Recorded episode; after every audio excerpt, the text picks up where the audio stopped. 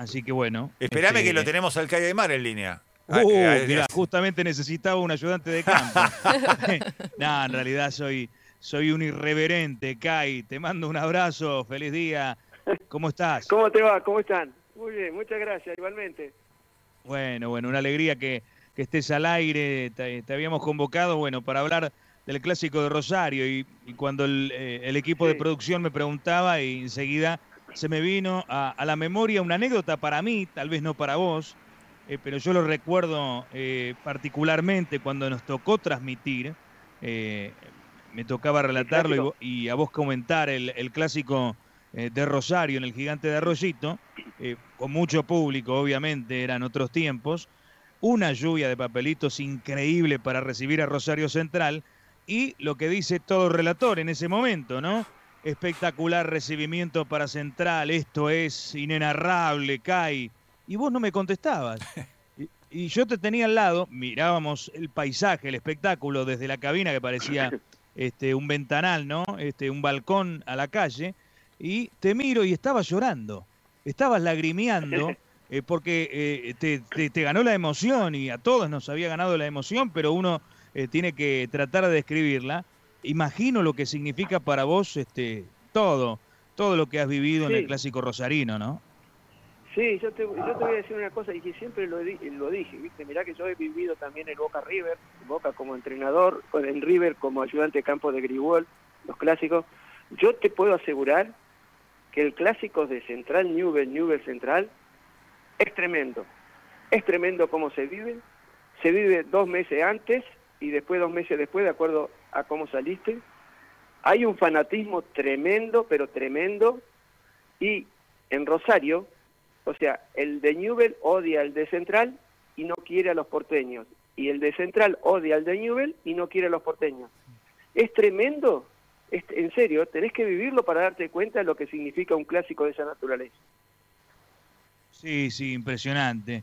Y el- el contexto es tan diferente, ¿no? El acordate, de pe- mañana. perdóname, y acordate, acordate, todavía se festeja el gol de Poi de Palomita. Claro, sí, Para señor. que tengas una idea, se festeja el, el gol de Poi de, de Palomita, que hace 844 años. Sí, ¿Qué sí, pasó sí. eso? ¿Viste? Y nosotros lo eliminamos a Newell y, y- y le ganamos a San Lorenzo y fuimos campeones. Hasta el día de hoy se festeja todos los días. Todos los años se festejan, por Aldo. Se van, lo festejan, lo tiran un ratito ahí arriba a la cancha y después le ayudan a levantarse. Y, y el recuerdo más, este, eh, más impactante es, eh, es ese, ¿no? Y también este, eh, lo que fue una definición mano a mano, ¿no? Del fútbol argentino entre los dos grandes de. Rosario. Claro, claro. Que ahí se definió, ¿viste? Y quedaste, quedó eliminado Newell. Nosotros tuvimos, bueno, tuvimos la suerte de, ganar ese partido y después de jugar la final con San Lorenzo en la cancha de Newell. Porque fuimos sorteos, era o en Buenos Aires o en Rosario. Bueno, se jugó, salió el sorteo, se jugó en Rosario, pero tenía que ser en la cancha neutral y jugamos en la cancha de Newell. Claro. Y bueno, la OCA es la que organiza eh, todos los años este, y reedita la palomita de Poi en distintos lugares del mundo. La organización Sí. canalla antileprosa. es tremendo, pero en serio, ¿eh? ¿no? ¿Sabes que es tremendo cómo se vive? Hoy no se podría jugar el partido ese en la cancha de Newell's, una final donde juegue Central. O estoy equivocado, Kai. ¿Cómo? ¿Por qué no se podría jugar? No, se eh, por la gente. No, no, se podría jugar, obviamente, pero digo, la gente no- Ah, no, lo sí, permitiría, estar- estaría totalmente en contra de una situación. Como se vive hoy el clásico de Rosario, digo. ¿ah? No, sí, por eso te digo yo que es un fanatismo ya desmedido, ¿viste? Está bien que, bueno, bueno, vos seas hincha de un club y esas cosas, pero ya, ya, a- si es desmedido ya no no, no, no, no ayuda al, al partido, no ayuda al fútbol, ¿entendés? Pero Sí, te- claro. con eso yo te quiero mostrar del fanatismo que se, que se vive en Rosario. Qué bárbaro, qué bárbaro, Kai. ¿Y cómo ves a estos equipos de ahora? eh? No, no, no haremos una comparación con, con los anteriores, No, pero un poco claro. la pandemia lo que trajo, Kai, es este, la posibilidad de, de no correr riesgo de descenso, porque venían eh, con dificultades eh, los equipos, claro. surgió esto de jugar a nivel internacional, todo un poquito de las mañas de, de los actuales dirigentes, con todo respeto, lo quiero decir, no quiero este, llevarme ningún disgusto, ni, ni discutir, ni pelear y que vos en- entres en esto. Pero me parece que llegó ese alivio y ahora llega eh, este clásico que, que, tiene, tiene presión, pero no tanta, por decirlo de alguna manera. Claro, porque, pero vos decís, viste, ahora el alivio de que no, no, que no hay descenso y esas cosas, ayuda un poco más también al entrenador, porque prácticamente los dos tienen entrenadores nuevos. Es decir, ¿cuánto hace? Eh, el, el, mono, ¿cuánto? El, eh, ay, el técnico de San Lorenzo de Central, eh, eh Germán, ¿cuánto hace? El de Newell, digo, perdón. Germán.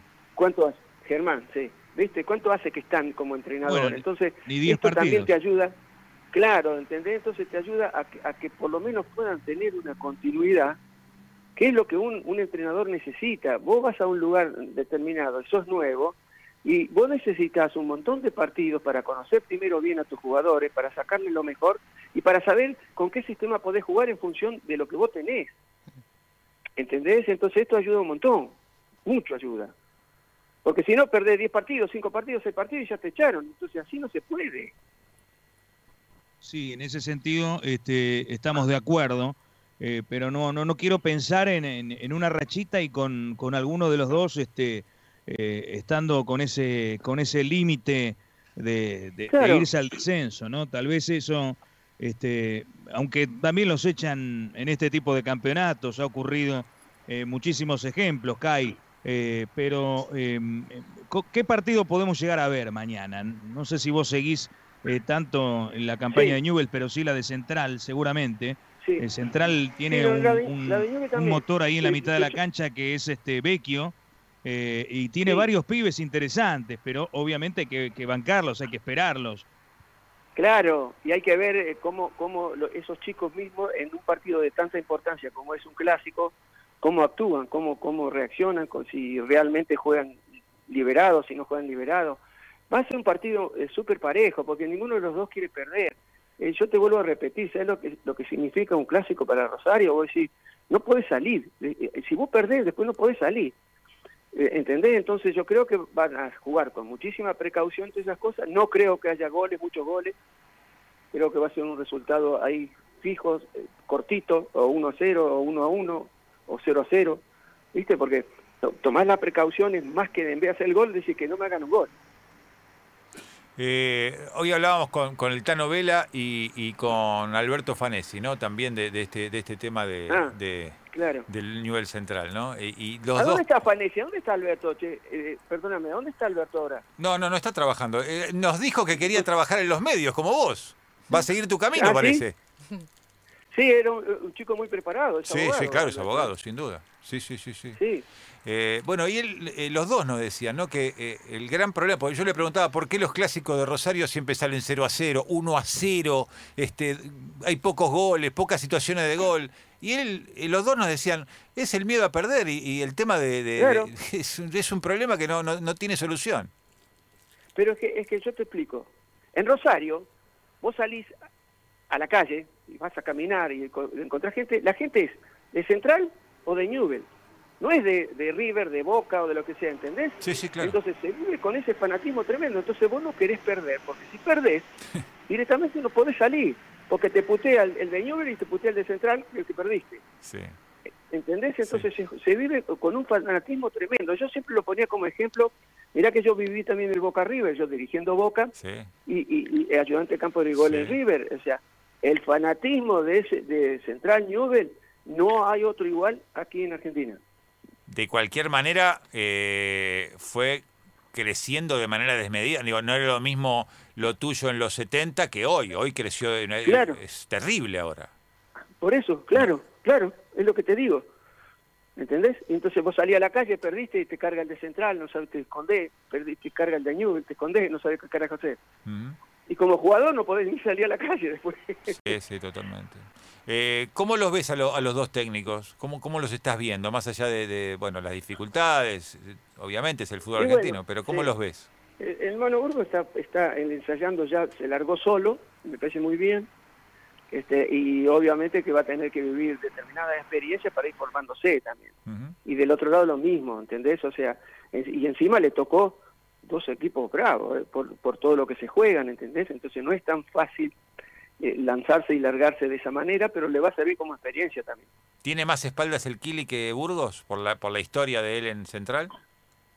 Sí, a ver, tiene el Kili es como que tiene más, generó más expectativas ahí, entonces tiene más espalda, pero como se vive hoy el fútbol y como es todo, que yo siempre reniego contra eso, por más que tengas espalda, que sé yo, a lo sumo podés tener un partido más. Claro. ¿Entendés? Entonces no se puede, no se puede. A ver, a ver si entendemos.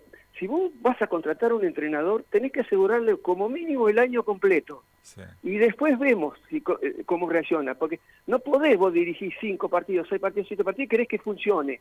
Cuando vos enfrentás a los demás que ya llevan un año, un año y medio. Mirá, mirá Gallardo, lleva ocho años, seis años, siete años, ya se quedó a vivir en River sí. lo acompañaron los resultados, obvio, pero eso, eso hay que darle una continuidad así, aunque no te acompañe la entrada del resultado. Y yo siempre pongo como ejemplo, cuando nosotros estábamos en Ferro con, con Timoteo Grigol, el primer año, en el 81, íbamos perdiendo 4 a 1 con Huracán en cancha de, de- de Ferro. Si perdíamos nos echaban. Ganamos, no me, no, me da vergüenza decirlo porque tengo miedo de perder.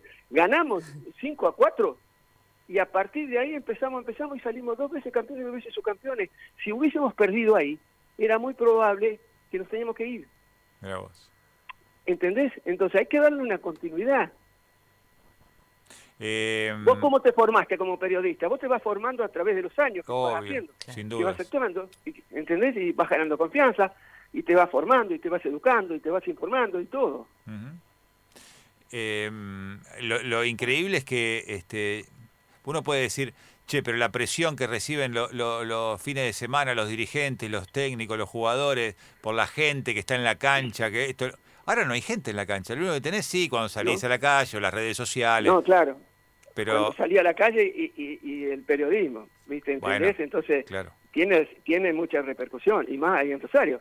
Porque Sí. vos salís a la calle y te encontrás con uno, o es de Central o de Newell's, no es un, uno de Boca o de Ciudad de River. no, claro.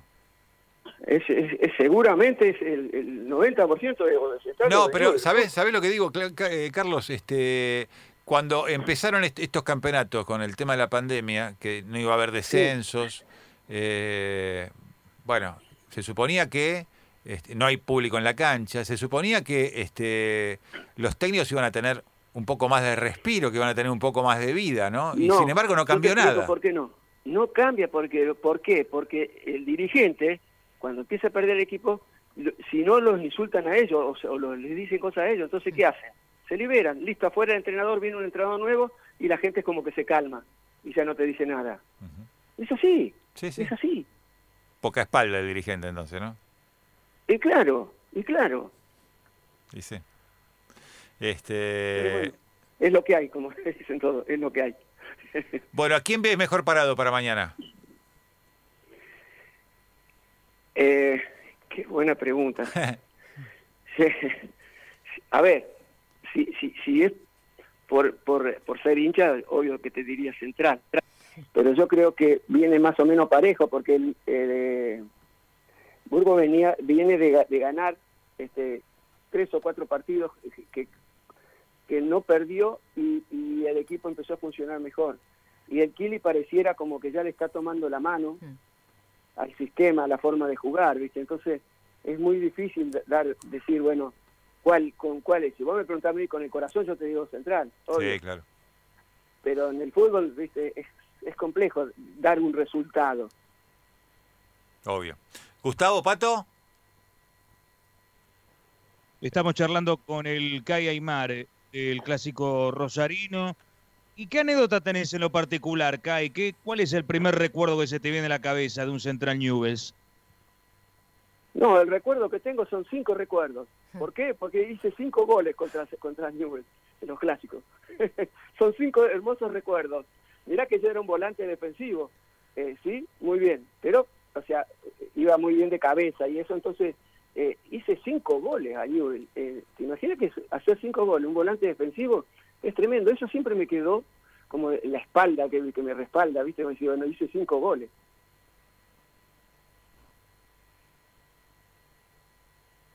¿Hola? ¿Lo perdimos a, a Gustavo? Lo perdimos a Gustavo. Ah, yo lo perdí al, al Ah, Kai, ¿eh? bueno. Así que, Pato, dale vos.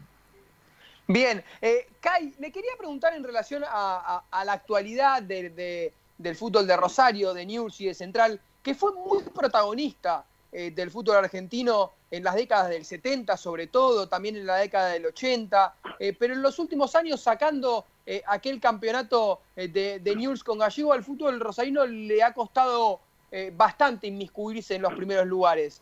¿con, qué tiene que ver esto? No, es verdad lo que estás diciendo. Viste, tuvo una, una, una época de cuando estábamos nosotros también, y del lado de Newell lo mismo, ¿viste?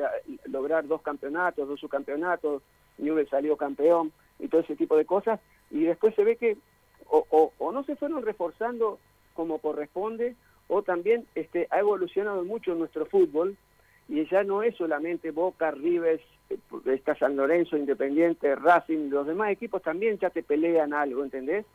Entonces pareciera como que se hizo mucho más parejo y los que están afuera le cuesta mucho, le cuesta más.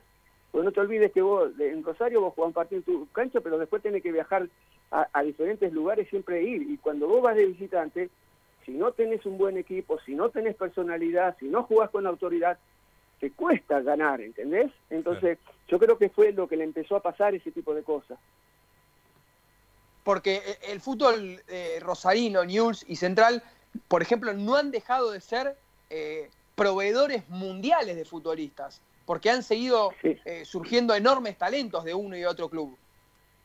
Sí, claro, porque y, te digo por qué, porque toda la zona de Rosario, y yo soy de Corral de Busto, 200, 300, 200 250 kilómetros alrededor de Rosario, los, van, a probar siempre a Central o a Newell, no van a Buenos Aires. ¿Entendés? Entonces ellos habían hecho un mercado, una forma, un sistema de que tenían ojeadores en diferentes lugares y se venían a probar y los tomaban. Entonces ellos siempre fueron sacando buenos jugadores. Lo que les quizás les empezó a faltar ahora, estos últimos todo el tiempo, es no solamente armar, tener buenos jugadores, sino armar equipos como para pelear, como para aspirar a ser un campeón, ¿entendés? Quizás eso es lo que le está costando ahora. Y también, este, Carlos, este, muchos chicos que se van muy chicos, ¿no? A, cualquier fútbol del mundo, ¿no? Eso también ocurre, ¿no? Y Rosario como una cuna de jugadores, ¿no? Sí, sí, no solamente ocurre en Rosario, sino que ocurre, viste, cuando vos tenés una figura enseguida se van. Vuelan. Y también es, es entendible, claro, vuelan enseguida, pero ¿por qué? Porque vos como jugador de fútbol, si bien querés ser profesional, querés jugar al fútbol, vivir del fútbol, pero también cuando te den esas posibilidades de irte a Europa, esas cosas, porque en definitiva el que juega al fútbol intenta en esos 10, 12, 13 años que pueda jugar, también eh, generar un capital para ellos, para que cuando el día de mañana que dejen de jugar al fútbol, este, vos eh, puedas empezar otra cosa, pero económicamente estar bien, ¿viste?